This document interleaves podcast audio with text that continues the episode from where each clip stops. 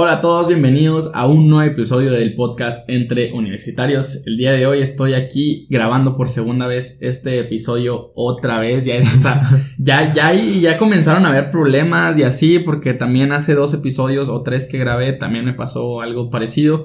Pero ahora fue todo el episodio completo. La vez pasada nomás habían sido 20 minutos. Pero estoy aquí con mi amigo Alan. Alan, ¿cómo estás? Bien, gracias. Bueno, me vuelvo a presentar. Eh, mi nombre es Alan. Estoy en tercer semestre de la carrera de Ingeniero en Tecnologías Computacionales, que eh, se llama ITC. Y para los que todavía no saben qué es, es mejor conocido como programación. Y pues estoy, estudio aquí en el TEC de Monterrey y soy de aquí también de Monterrey. Ok, pues bueno, vamos a pues volver a empezar a tocar los temas, pero igual vamos a tocarlos en un orden distinto. Este, quisiera que me cuentes sobre, para empezar este episodio, algo que no tiene nada que ver con tu carrera, sobre tu actividad que a mí me llama la atención, porque pues yo también estoy haciendo proyectos aquí en YouTube. Sobre tu canal de YouTube, quiero que nos cuentes pues cómo se llama y pues cuál ha sido tu enfoque con este canal, cómo ha sido evolucionando tal vez este enfoque a lo largo del tiempo y también quisiera que nos contaras cómo vives este contraste entre tener videos con miles de views y tener videos que no los ven a lo mejor ni 100 personas.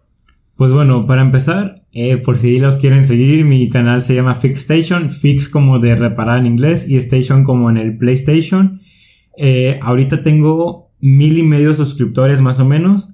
Y pues mi canal es un canal enfocado a reparaciones de videojuegos y controles, sobre todo controles de Xbox es lo que más llego a subir, porque pues yo juego a ese y cuando se me descomponen pues les hago videos.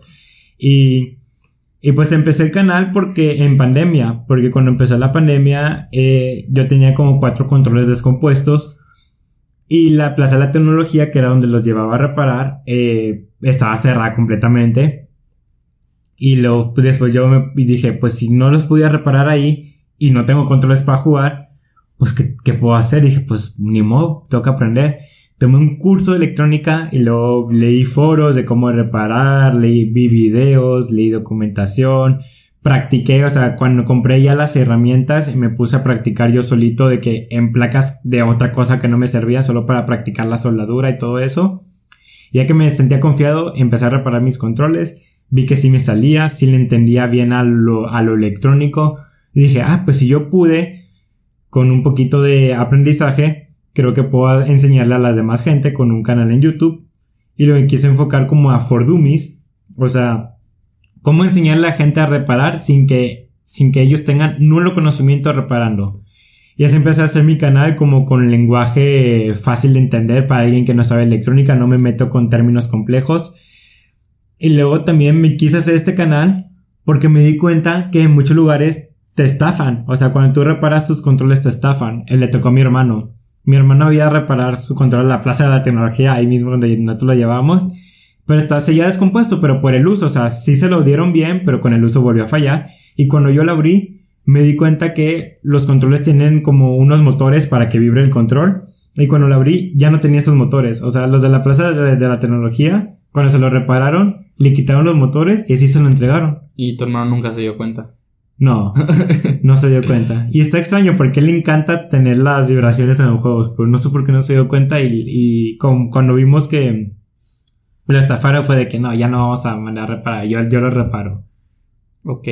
Y cómo, o sea, algo que te pregunté ahorita fue lo de cómo vives esto de que tienes un video, o no sé si tengas varios, de que con 100 mil más de que vistas y tienes videos que pues, no hay, o sea, que yo creo que lo ve que tu mamá ya, o sea, que lo típico, ¿no? Este, ¿cómo es esto? O sea, ¿cómo manejas también de que, ¿sabes qué? ¿Por qué este video sí funciona? ¿Por qué este video no funciona? Y así. Bueno, eh, bueno, para empezar, el contraste está en que, si bien me acuerdo, mi video más visto es el primerito que subí al canal. Tiene ahorita como cuarto de millón de vistas. Y luego tengo otros videos que ni a las mil llegan. O sea, se quedan en 200, 300 views, bien poquitas. Y yo siento que parte del contraste es el tipo de contenido. Porque los que rebasan mínimo las mil vistas, o sea, ya de, de plano las mil vistas mínimo, son de Xbox pero de la nada hago un video de cómo reparar un carro control remoto o de una marca desconocida o cómo abrir esos audífonos o cuál otro, cómo reparar un Game Boy Color o, o, pintar una consola. O sea, entre más rebuscado sea, me ha tocado a mí que lo ve menos gente, pero como un control Xbox lo tiene demasiada gente y los controles de Xbox a la larga se descomponen por el simple uso, no es que estén mal diseñados, pero como es un potenciómetro, lo que mueve los joysticks se termina gastando y a fuerza se te va a descomponer en algún momento.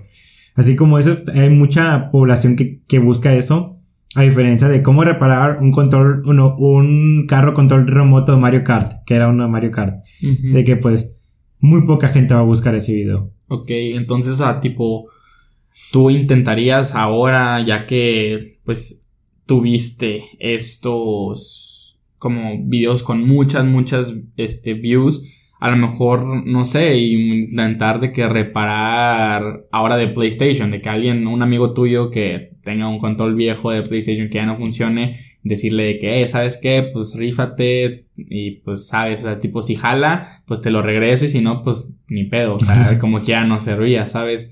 O sea, o buscar, o intentar de que buscar este tipo de como cosas que mucha gente tenga para poder este, pues seguir generando este contenido que te sirva muchísimo más a lo que otros tipos de videos que, que, mm, pues no generan tantas views, pero por ejemplo, no te sientes como que de repente de que chale, le metí de que, no sé, que 20 horas a este video en cuanto a la reparación, la edición, grabación y todo lo que se tiene que hacer detrás de un video y que no genere de que views no te agüita de repente. Sí, sí agüita un poco, pero tampoco me mortifico tanto las primeras semanas, porque por ejemplo, ese que tiene mm, cuarto millón de views, me acuerdo que en su primer mes de lanzamiento del video, en su primer mes, no llegaba ni a las 150 views. Bien poquita personas vio ese video.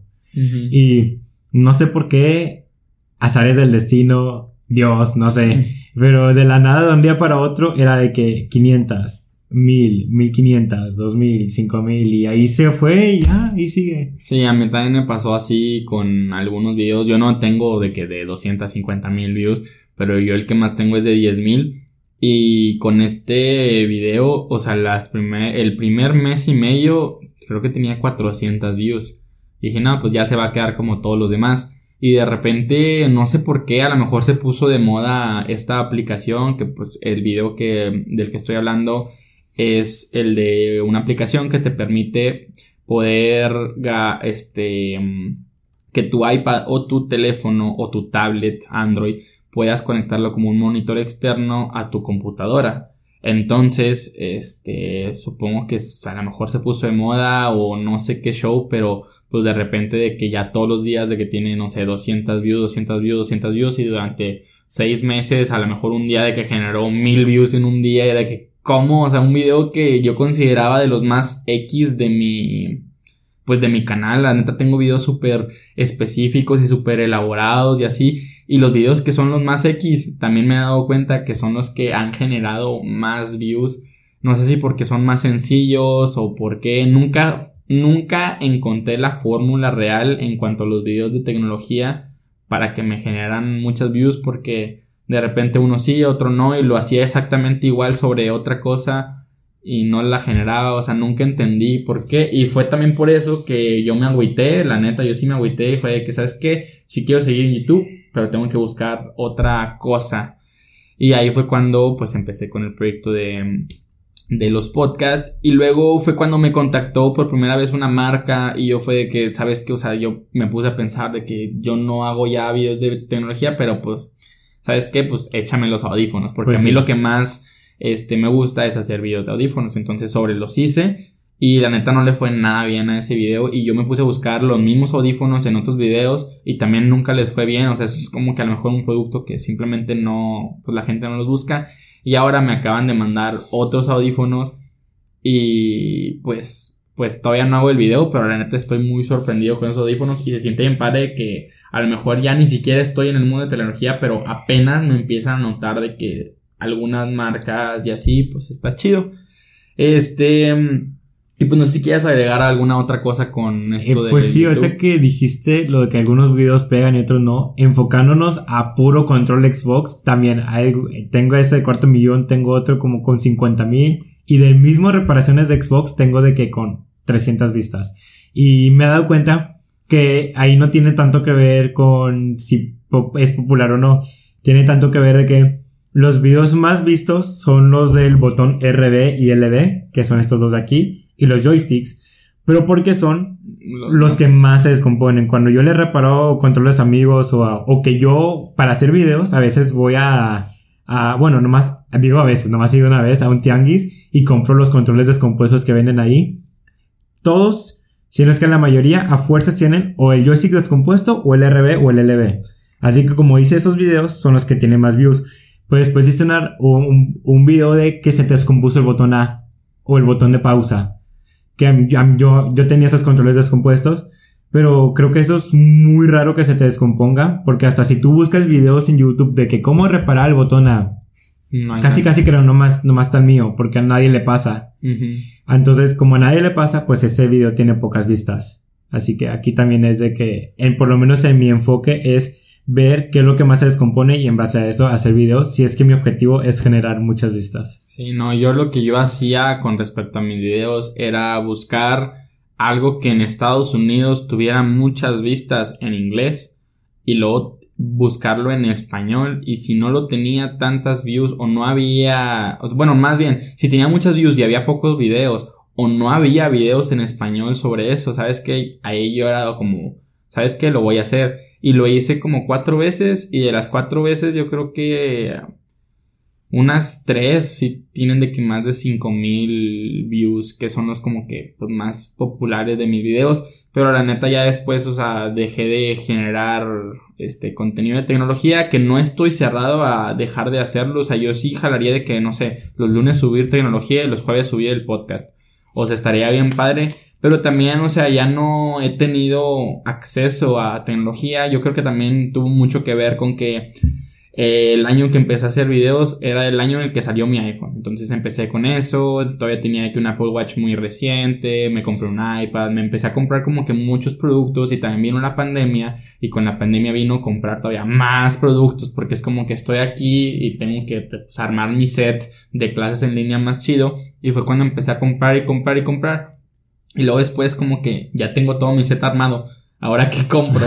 Y pues ya, o sea, también de que les compré cosas a mis papás. Bueno, ellos se las compraron para que yo hiciera de que también las reviews y así.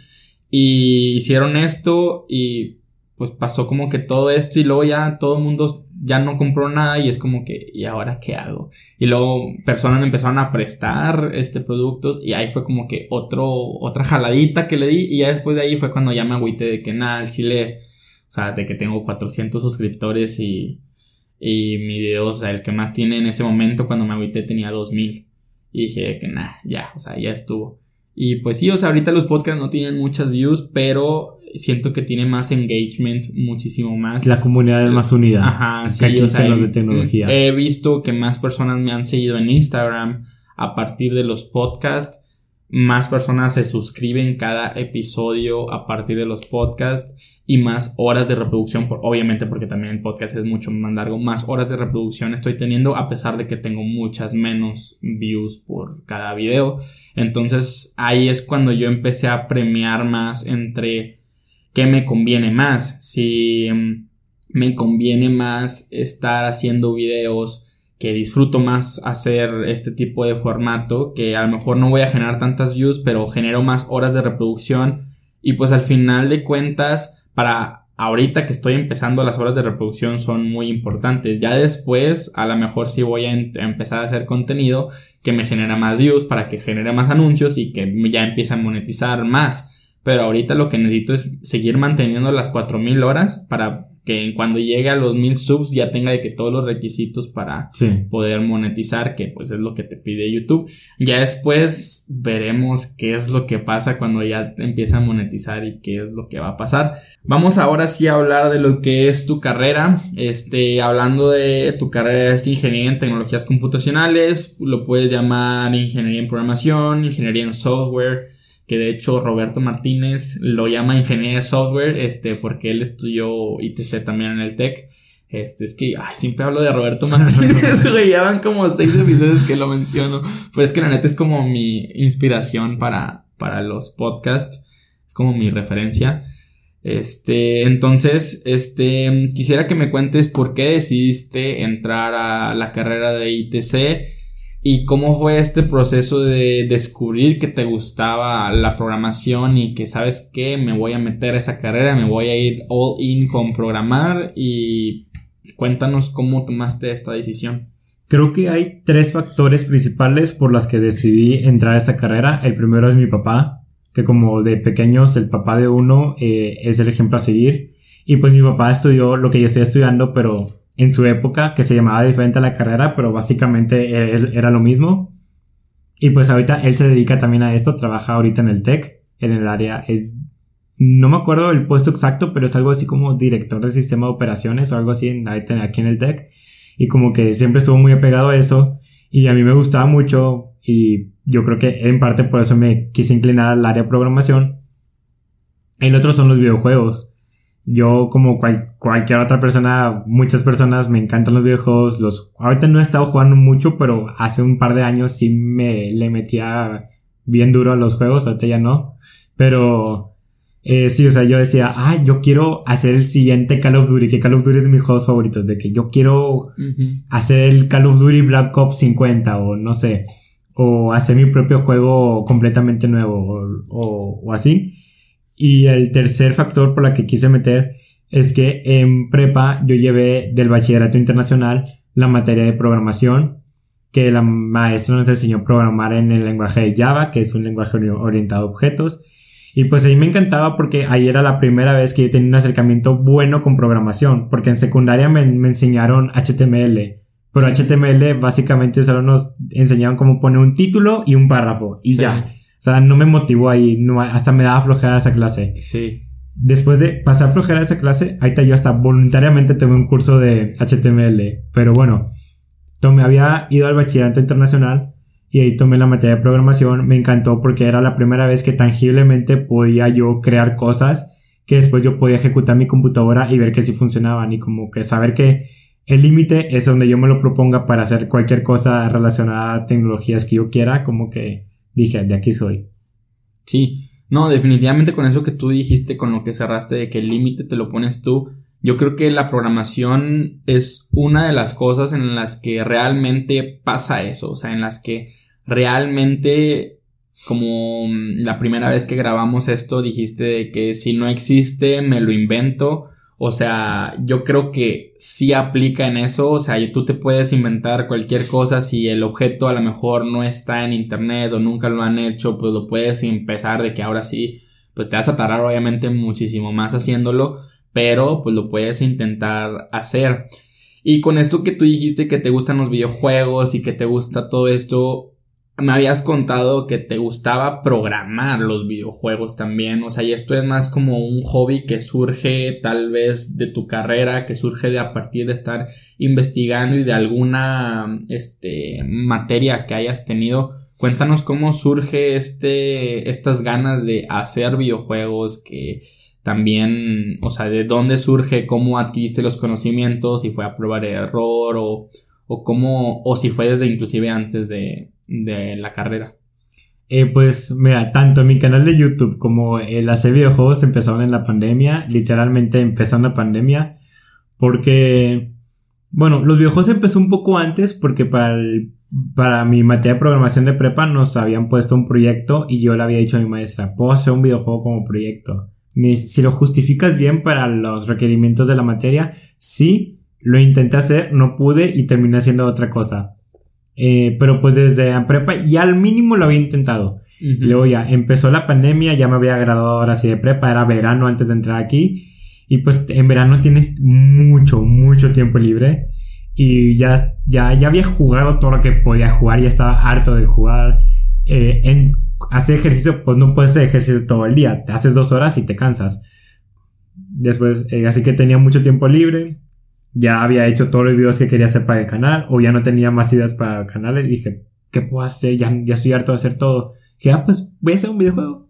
Entonces tomé un curso, ya con el curso y, y leyendo un poco de documentación así, ahora sí pude lanzar mi primer juego, que hasta el día de hoy, mi primer videojuego que hice, muchos dirán, el videojuego más aburrido siempre es como, digo, el, videojuego, el primer videojuego siempre es como que más chafo o el menos padre, pero hasta el día de hoy siento que ha sido el más completo que he hecho, porque lo hice para el celular, que nunca había hecho un juego, nunca había hecho ningún juego, pero luego lo hice para el celular, que fue un rollo probarlo en el celular. Después le agregué una moneda virtual, o sea, para, o sea, porque puse una tienda con skins. Eh, lo publiqué en la Play Store, o sea, lo pueden descargar ahí en la Play Store para sí Android. Está. Sí, tiene que 10 descargas porque nunca lo promocioné, pero pues ahí está. Yo me siento orgulloso de publicarlo. Y luego para publicarlo tienes que hacer un video, tienes que tomar fotos, tienes que escribir un, de qué trata el juego, no sé qué, tienes, tienes que pasar un buen chorro de pasos. todo el branding.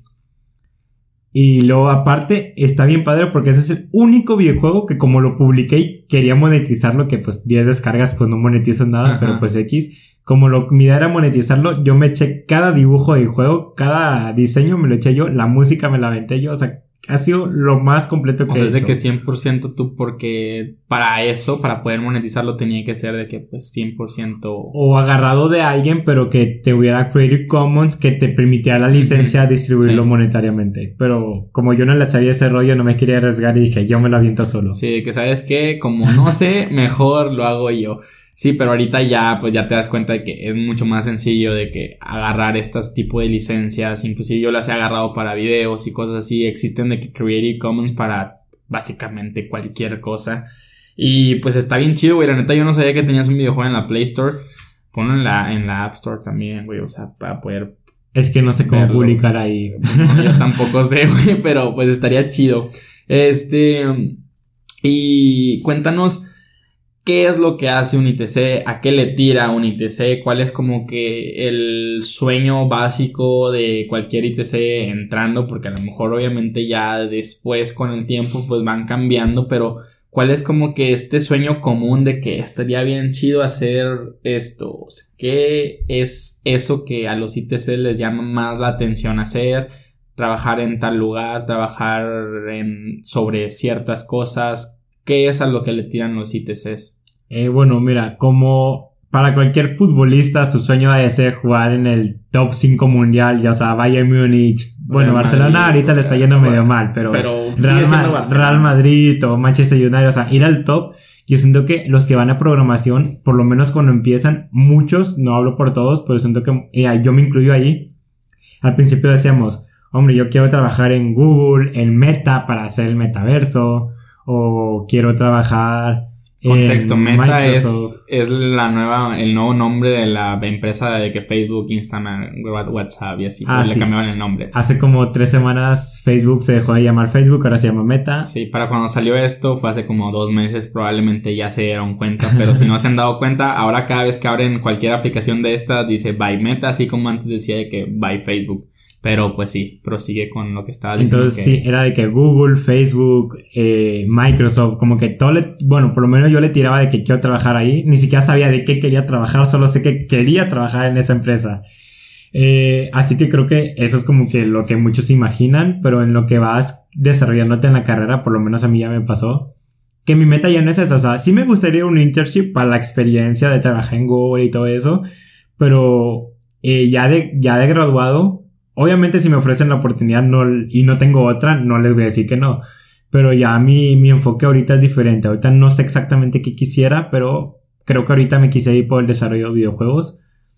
Y tal vez independiente, no sé. Estaría cool. Ese Y de hecho, ahorita están empezando como que a sacar videojuegos aquí en México. No tanto de que, o sea, los jueguitos así de iPhone, así, o sea, siempre yo creo que han estado.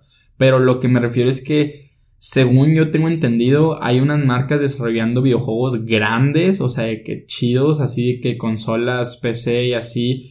Este, sobre la conquista azteca, una cosa así, o sea, de que algo así estuve viendo hace poquito, no me acuerdo en dónde lo vi, pero me acuerdo que lo vi, que van a salir varios famosos como personajes en este videojuego. Entonces está bien chido ver que esta cultura de programación de videojuegos que pueden ser grandes ya está llegando aquí a México. Porque antes, pues, ¿cuántos videojuegos hay, o sea, de México? O sea, no hay, o sea, realmente... Famosos, famosos, mm, no, no sabría mencionarte Sí, no, ninguno. o sea, por eso, Digo, exactamente. Porque, sí hay. Yo tengo. Me gané un, en un giveaway que participé, me gané uno. Está bien padre el juego. Pero como es de. Como no es de las compañías grandes, es una compañía mm, pequeña, mediana aquí en México. Pues la verdad es que como que no se les da toda la promoción que deberían. Porque ya me lo eché, el juego está bien padre. Y habla. ah, De hecho, el juego es sobre culturas mexi- mexicanas. Ok. Culturas prehispánicas. Y está, está con ganas. Sí.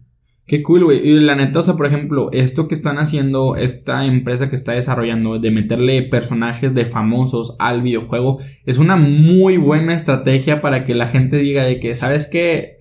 Lo a- o sea, los fans de esa persona lo vayan a comprar y de ahí se vaya empezando que hacer más grande y más grande y ya después pues, puedan desarrollar videojuegos en los que no se hagan famosos y pues ya se vuelva como que una marca un poco más reconocida. Pero qué chido que ya exista este interés un poquito más.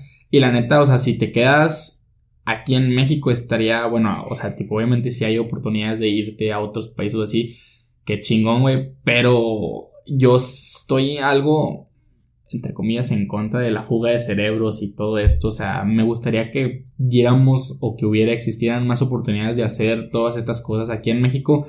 Pero también entiendo el por qué no lo hacen, porque pues realmente no hay los recursos para hacerlo aquí. O sea, es como complicado generar apoyos y todo esto. Porque, o sea, si te vas independiente, o sea, estaría muy chido, pero, o sea, nadie te garantiza de que te vaya a ir con madre, ¿sabes? O sea, tipo, quién sabe, es como una moneda al aire que me va a ir, no me va a ir. Y pues así, güey. Este, pero bueno, güey, pasando con otro tema. ¿Qué es lo que hasta ahorita en tu área de exploración este, que compartes con robótica y con tecnologías. Ingeniero en transformación, Transformación, digital de sí, negocios. ándale, transformación digital de negocios, y que me quedé que, que ese video, ese podcast ya lo pueden ver, se los dejo aquí arribita en una tarjetita. Este y el de robótica es el de la próxima semana para que pues se suscriban y activen la campanita para que la próxima semana les llegue la notificación por si tienen dudas sobre las carreras de la misma área. Pero ¿cuál ha sido tu experiencia en cuanto a estos primeros tres semestres de tu carrera? ¿Qué te ha gustado, qué no te ha gustado, qué se te ha hecho más complicado? Porque yo creo que también es importante no nada más hablar sobre la carrera en sí, sino lo que te vas a enfrentar los primeros tres semestres. Por ejemplo, yo, a mí, circuitos y estática y así, yo que soy industrial, a mí no me importan, o sea, pero los tenía que pasar para poder seguir con mi carrera. ¿Qué cosas tú te topaste que tú dices de que esto pa' qué o con lo que te diste más de topes, qué materias te hicieron más complicadas, qué materias te gustaron más y pues todo esto. Eh, pues en el primer, en los primeros tres semestres, como hacer la exploración, tienes que ver poquito de esto, poquito del otro, hasta de carreras que no son las tuyas, porque me tocó tener clases de química, física, biología, programación, eh, análisis de datos, eh, electrónica, eh, redes, me tocó un poco de todo. Doy gracias que la mayoría de las materias, por alguna extraña razón, terminaban siendo de programación, así que por mí mejor, porque es lo que me gusta. Y creo que la más difícil fue la de química. Pero no es que a mí se me dificulte la química, siento que yo, todas las materias me defiendo bien. Pero el problema con química es que yo, yo no llevaba química así bien chida, chida, chida, chida. Yo no llevaba desde secundaria. Ok. Porque en prepa hice un truco ahí medio malévolo y, y no metí, y no llevé química en prepa. Ok. Entonces, básicamente venías muy como que en blanco o sin traer este ritmo de, Sí. este, a lo mejor ni siquiera te acordabas de muchas cosas. Así y que en prepa, en vez de llevar química, bueno, sí llevé química, pero había dos materias de química. Tenés que llevar química dos semestres, nomás lo llevé uno, el de química orgánica, que química orgánica se me hace más fácil que la otra química como la normal. Yo no soy químico, así que no sé si estoy diciendo las cosas Sí, no, yo correctamente. tampoco, güey. pero bueno, el chiste es que en vez de hacer eso, llevé física 1 del bachillerato internacional y después llevé física 1 del programa multicultural. Llevé dos veces la misma materia, pero diferentes programas y así me ahorré una, una química. Ok. Y luego llegué acá y pues sí se me complicó un poco la clase de química, pero Pero pues fuera de eso, todo se te hizo como que relativamente normal y así, o, si hubo una materia que tú dices de que para qué estoy llevando esto, o sea, que a lo mejor no se te hicieran difíciles, pero se te hicieran innecesarias con tu carrera o que a lo mejor a varios compañeros tuyos que están en tu carrera se les haga como que para qué estoy llevando esto si no lo voy a usar ya después. Bueno, es que todas las materias en sí sí funcionan, pero hubo una que fue el análisis de datos que pues era programar para hacer el análisis de los datos, pero lo, no, el enfoque que le dieron fue a biología, eh, de que virus, biología y ADN, ARN, teníamos que estudiar todo eso, que eso la verdad es que no hay forma de relacionarlo, así que lo que teníamos que hacer para, para, para aprenderlo de biología era analizar los datos de casos de COVID, variantes de COVID, de que cómo se modifica el ARN del COVID y analizar los datos de una base de datos. Y... O sea, pero pues fuera de eso, tú sí consideras que las clases fueron de que buenas y así. Sí, porque por ejemplo, física, que en programación tú dices, pues ¿para qué voy a ver física? Pero hace un mes hice un videojuego y pues el videojuego utilizaba físicas porque el videojuego era de que tú eres un portero y con tus manos físicas, las manos de verdad, con una cámara, controlaba los guantes del portero y te daban unos tiros. Y los tiros los tuve que programar con, con los, del viejo lo hice en Unity. Unity tiene un motor de físicas y pues a base de hacer cálculos de tiro parabólico, que creo que es la física más fácil de lo que vas a ver, la más fácil que vamos a ver en carrera, pues en base a eso, puede arreglar el código, hacer el código para generar los tiros del, del balón, ¿verdad? Para que los pares. Y... No, pues sí. Sí, entonces si tienes algo que lo podrías usar y así. Pero no, yo sí, sí, hay muchas materias que yo no entiendo por qué las tuve que llevar. Me hubiera gustado llevar de que a lo mejor otro tópico en vez de llevar esa materia. Pero pues es parte del plan de estudios y pues la tienes que llevar y así. Para poder ser ingeniero tienes que llevar física. Si no llevas física pues no te puedes llamar ingeniero tampoco. Pero sinceramente yo si las hubiera si pudiera haberlas de que quitado o no haberlas llevado o llevado de que otra cosa, lo hubiera hecho. Pero pues en, supongo que tu área es como que pues completamente diferente. Sí, luego está la electrónica, que, que al principio vimos lo de electrones y estados y no sé qué. Y, o sea, como que electrónica en su estado más puro, por así decirlo. Pero después hubo una materia que vimos electrónica enfocada a circuitos eléctricos, o sea, de que el circuito de tosura, el circuito quién sabe qué. Y eso, pues ya va un poco más relacionado a lo que es la programación. Porque ahora ya sabes cómo a partir de un código, un, un circuito, una, un tablero así de circuito tusular funciona. Porque nos pusimos a programar casi casi que desde cero y tuvimos que usar como que unas con puertas que si tú le metes una, una señal, una corriente aquí y una corriente acá, este número sale y así se guarda los datos en la memoria y así se guarda un programa y así quién sabe qué. Entonces al final también te funciona la parte electrónica aunque tú seas programador porque así entiendes cómo el hardware en el que estás trabajando funciona para lo que estás, lo que estás haciendo. Ok. Súper bien. Y ahora, este, ¿qué es lo que te ha gustado más en esta área de enfoque? Probablemente sea lo que esté más relacionado con tu carrera, pero ¿qué es lo que te ha dicho? ¿Sabes qué? Si estoy en la carrera correcta, porque al menos yo, este, llevé dos materias, una que era estadística y otra que era diseño de nuevos productos o algo así, que estas dos materias fueron las que me confirmaron de que, ¿sabes qué? Sí me gusta ser industrial. ¿Qué materias te pudieron haber generado esto o qué materias pudieron este, qué, o sea, que más disfrutaste llevar en este, en estos primeros tres semestres? Eh, pues las materias que más disfruté, eh, obviamente, porque si escogí programación, las materias que a mí me gustó fueron las que iban enfocadas 100% programación. Eh, sobre todo cuando veíamos programación orientada a objetos, porque dentro de la programación tienes desarrollo web que no es de orientado a objetos, tienes base de datos que no es orientada a objetos. Pero luego está la programación orientada a objetos, que es para mí mi favorita, porque es como puedes hacer las cosas físicas, traducirlas a un lenguaje digital. Por ejemplo, aquí tenemos el ejemplo de esta agua. Entonces tú tienes que hacer un programa orientado a objetos en el que tú conviertes esta agua eh, física a un estado digital. ¿Qué quiere decir?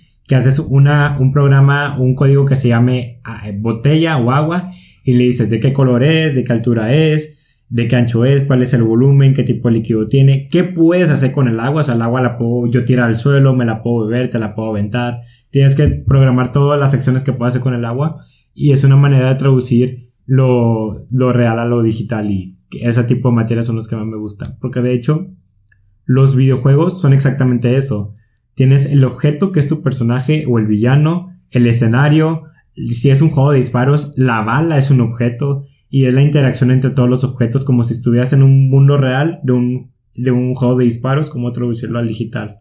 Ok. O sea, y aquí es donde va a entrar todo lo que tiene, lo que viene ahora, por ejemplo, ahora los iPhones y muchos celulares, bueno, yo conozco más de que Apple, supongo que también de Android y otras marcas, este, lo están haciendo, pues tenemos de que este tipo de sensor que es el, LiDAR, que es el que detecta como que los, las profundidades y todo esto y puedes colocar objetos, o sea que como estas aplicaciones de, de muebles y de estas cosas que tú puedes colocar como que el mueble en tu casa y puedes verlo de que cómo se vería si estuviera de que todo esto ahí. Me imagino que es este tipo de cosas que también puede hacer y con esto ahora que viene del meta, este, pues vas a hacer, o sea, es básicamente pura programación de ese tipo y pues es algo que se viene muy duro, que a lo mejor la gente no lo está viendo, pero eso va a estar muy cabrón en un tiempo. O sea, el neta va a estar muy chido. Y pues vamos a vivir básicamente en un mundo programado para nosotros. Pero bueno, güey, vamos a pasar con cuál es el perfil que tú crees que un ITC debería de tener. ¿Por qué? Porque yo he visto que muchas carreras tienen perfiles muy establecidos pero a lo mejor ITC no, pero a lo mejor sí. Entonces quisiera que me contaras qué es lo que tú crees que un ITC debe de tener, que sea una persona callada que pueda estar concentrada en, en, no sé, en estar en la computadora un buen rato programando, que sea buena para resolver problemas, que se pregunte cómo funcionan las cosas o cuál es este tipo de perfil que tú crees que una persona deba de tener. Me da mucha risa eso porque hace como tres semanas tuvimos un evento donde llegaba gente de prepa, de diferentes prepas a conocer el TEC.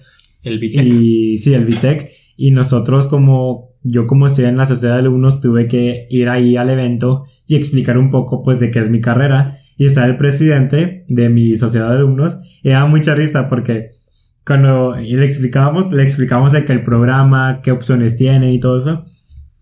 Pero el presidente siempre tocaba un tema que me da, no, no sé, yo dije, ¿para qué lo tocas? Porque siempre dice, Ah, decía algo así como que.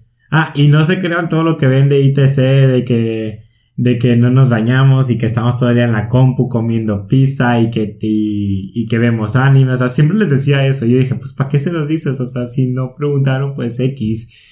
Pero sí, como que eso me da a entender por lo que él decía él, que pues sí hay cierto estereotipo de lo que es el ITC que pues, pues que al final como cualquier estereotipo pues es falso, o sea, o sea, obviamente sí gente que pueda llegar a ser como el estereotipo, pero eso... que por eso se genera el estereotipo. Pero eso no nos, no nos incluye a todos, o que también en la tele sale, sale el estereotipo.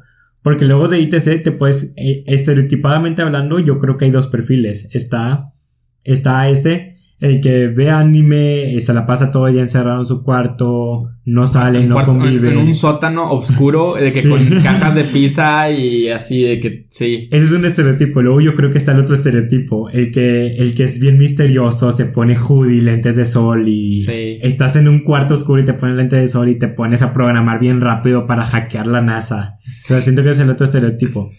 Pero la verdad hay de todo. Porque yo puedo ver así, ahorita me arreglé, pero, por ejemplo, cuando voy al campus, como es de no me gusta arreglarme todos los días porque es que bloquear arreglarme todos los días, pues yo me voy en pants y una playera de fútbol.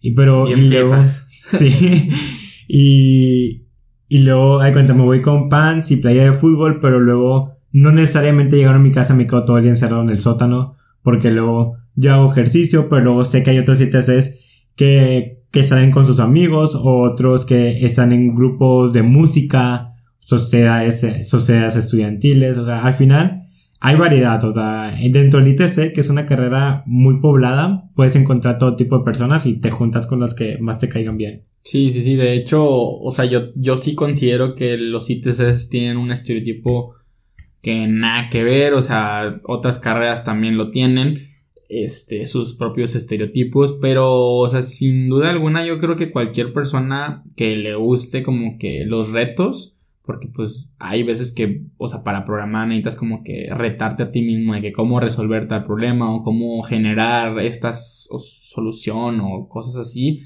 Y la neta debe de tener cierta paciencia de que no todos los códigos le van a jalar y te vas a estresar y como que todas estas cosas que conlleva la programación, que lo poco que yo sé es como que programo, le pico run, no jala. Y luego, ah, ¿por qué? Y luego vas a ver el por qué, lo vas a buscar, o sea, son como que muchas cositas así que sin duda, o sea, yo no las tengo, la neta. Yo sí me estreso mucho con Python, que es, o sea, y es lo más básico de Python, de que plot, gráfica y, y ya, güey, o sea, es lo único que yo sé hacer.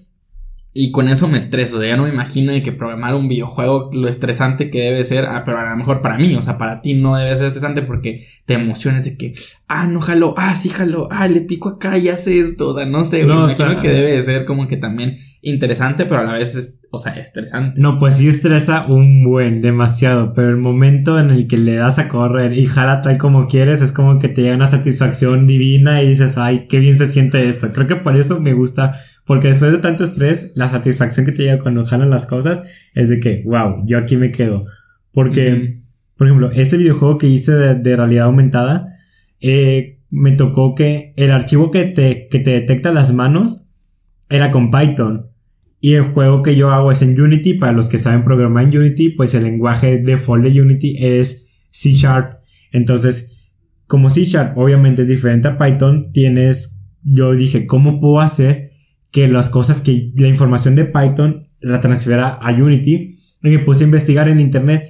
E investigué por dos horas y no encontraba cómo, no encontraba cómo. Y después se me ocurrió la idea, en un, después de tanto buscar y, una idea que vi, que puse un socket, que en las computadoras es que la computadora tiene una red local. Entonces, a través de la red local de mi computadora, yo puedo enviar información de Python a C Sharp y el C Sharp pues recibe la información. Entonces ya, lo hice, jaló, o sea, mandé un hola y sí, sí lo recibí en el otro archivo. Y después dije, ok, ahora voy a encender la cámara. Oye, y te digo que ya llevaba como 10 horas intentando eso y apenas jaló. Entonces encendí la cámara y tronó el programa. Y dije, pero ¿por qué está tronando? Y después de que no sé qué, y no le movía nada, y a la hora lo intentaba, y sí jalaba. Y después otra vez no jalaba. Y dije, ¿qué está, qué está fallando? ¿Qué está fallando? Y buscaba el error que te aparecía en Google. Y fue que no, pues Google decía, no, ¿sabes qué, compa? Pues no sé, arréglatelas tú.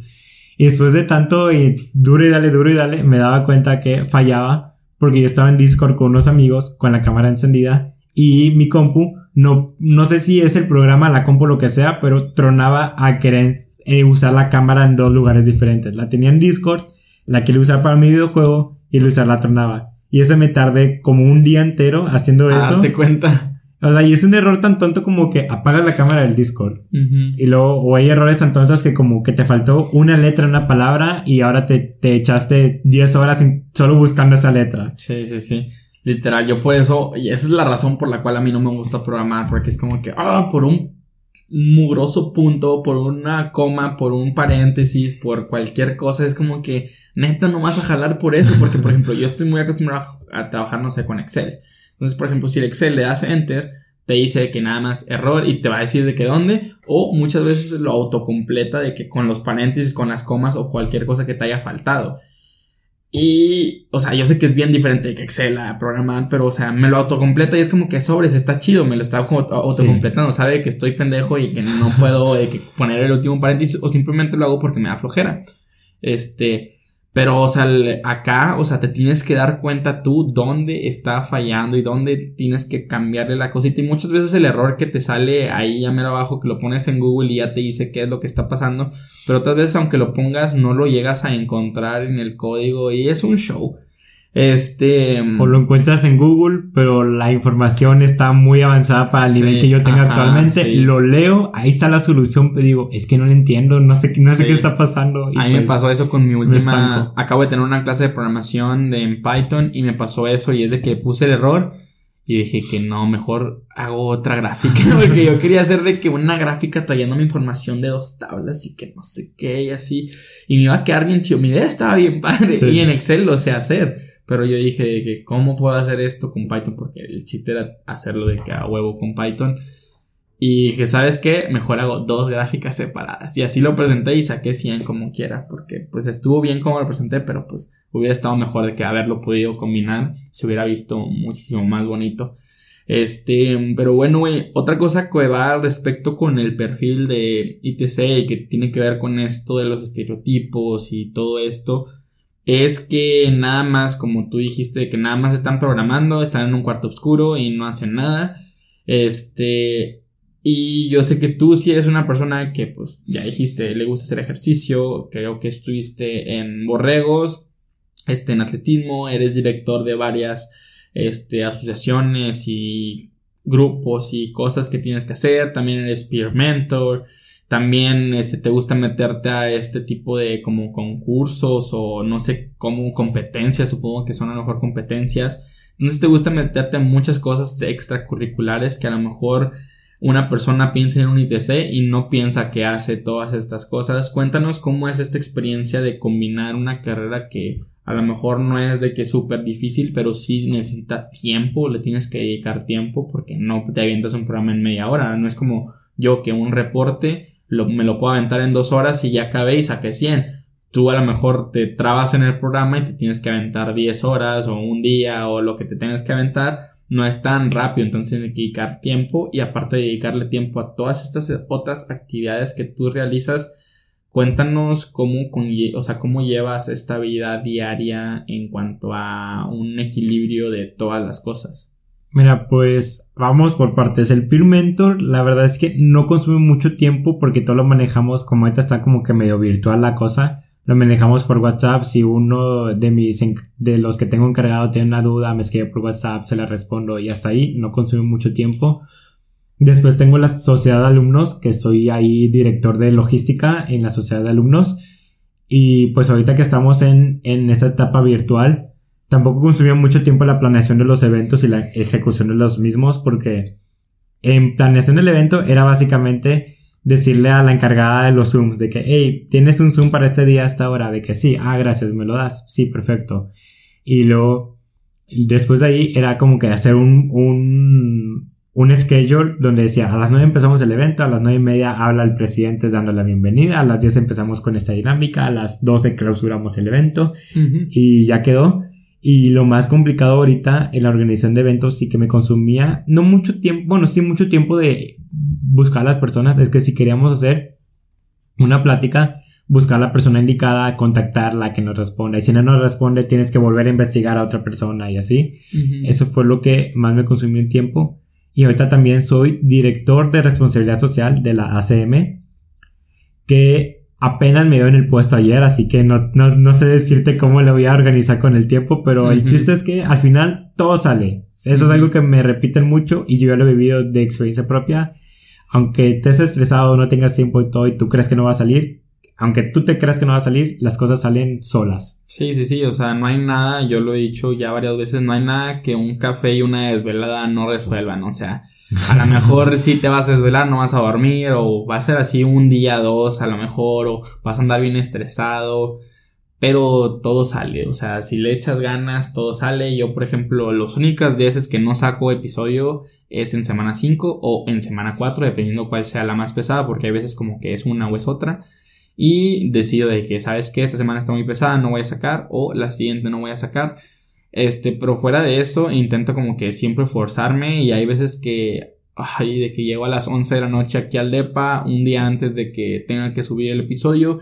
Y pues esta es como mi actividad, entonces como que, ay, güey, o sea, me voy a tener que desvelar o levantar temprano y digo que nada, prefiero desvelarme, de que me desvelo, lo edito, ya todo, lo dejo programado y ya, que ahora sí me duermo y pues ya me despierto y ya está este, todo listo.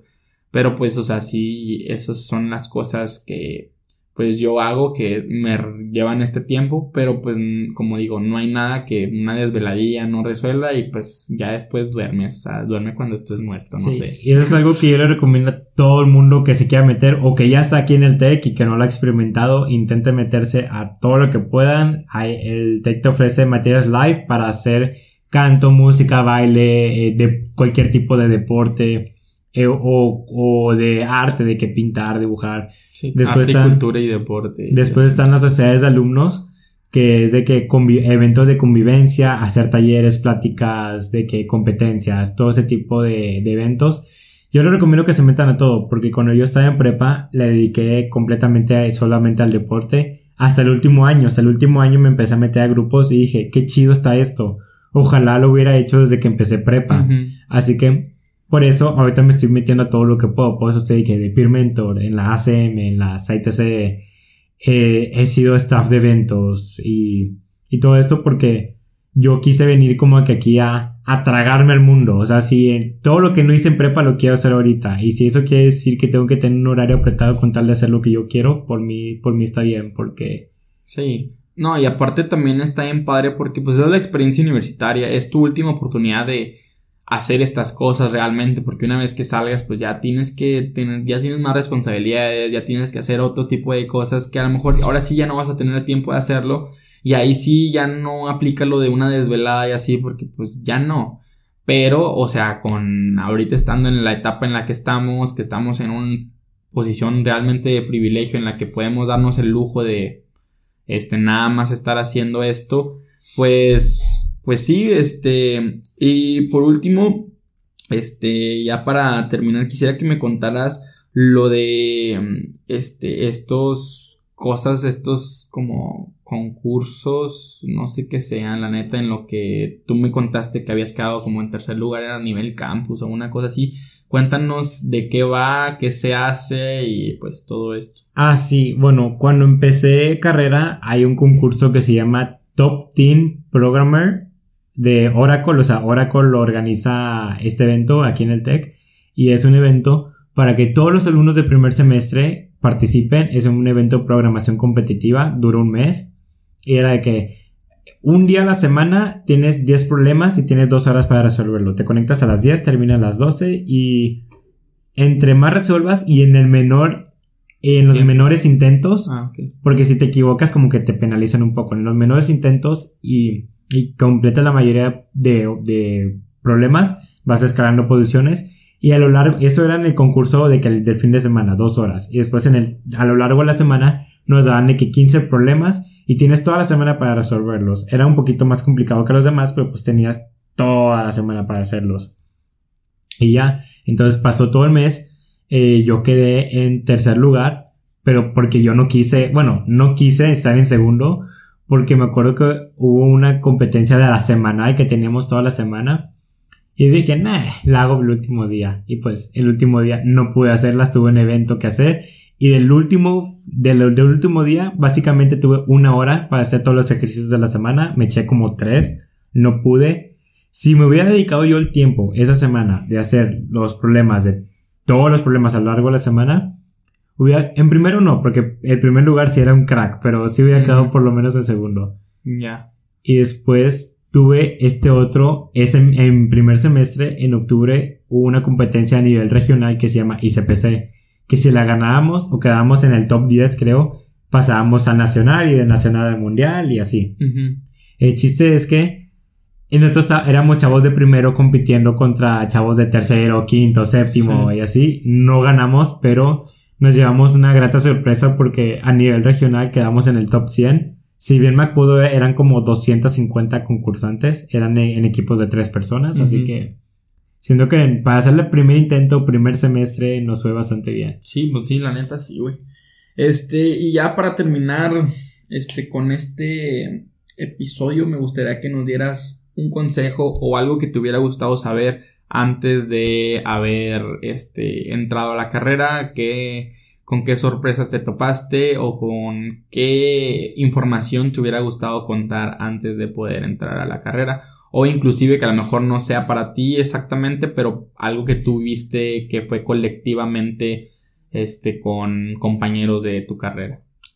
Yo les recomendaría que en la carrera de ITC, como ya lo comenté, hay mucha población de ITC, hay de todos los tipos de personas, háganse de muy buenos amigos y participen en todas las actividades que puedan, porque eso es algo que yo no hice en prepa. En prepa yo me dedicaba, como ya lo comenté, a la escuela en la mañana, el mediodía entrenar, en la tarde la tarea y me duermo. Y eso que hizo que sí tenía amigos, obviamente, sí convivía con ellos en las clases, en la escuela. Fuera de, fuera de la escuela jamás conviví con ellos. Yo creo que en prepa a lo mucho salí tres veces, dos veces con mis amigos. Y ahorita que ya no estoy en el equipo y ahorita que ya empecé el semestre híbrido, creo que he salido más veces este semestre que en lo que he salido en mis últimos seis años. Así que sí les recomiendo porque no es tanto salir a comer, salir a tomar o salir a convivir con tus amigos, sino que el tener este círculo de amigos, ¿de qué te funciona? De que si lo combinas con carreras, tú sabes que en un futuro lejano o cercano, lo que sea, si necesitas algo y sabes que tú tuviste un amigo muy buena onda de arquitecto y sabes que aparte es muy buen arquitecto y tú ocupas de hacer algo, pues le ayudas, le ayudas con la chamba, le dices, me ayudas haciendo esto. O, por ejemplo, yo que soy programador y un amigo me pide, me ayudas con el sistema de la empresa, yo con gusto se lo haría. Sí, o sea, es este networking que le llaman este para poder tener, o sea, conexiones a futuro. Y yo creo que la universidad por más de que sea de adquirir conocimientos, también se trata mucho de adquirir contactos y adquirir amigos. También es muy muy muy importante este en este rollo. Y también tener amigos de tu carrera también es muy bueno porque o sea al momento de hacer equipos y así o a lo mejor que no te dejan hacer los equipos pero te pueden ayudar de que sabes que yo lo entendí de esta manera yo entendí esto otro. Y como que generas esta convivencia de y intercambio de conocimiento en el cual realmente te ayuda a crecer tú como no sé si llamarlo como profesional, pero sí como estudiante de tu carrera en sí. Y pues la verdad es que está bien padre esta experiencia. Yo sí tengo mis amigos de industrial que cuando se me atora sí les hablo de que, oye,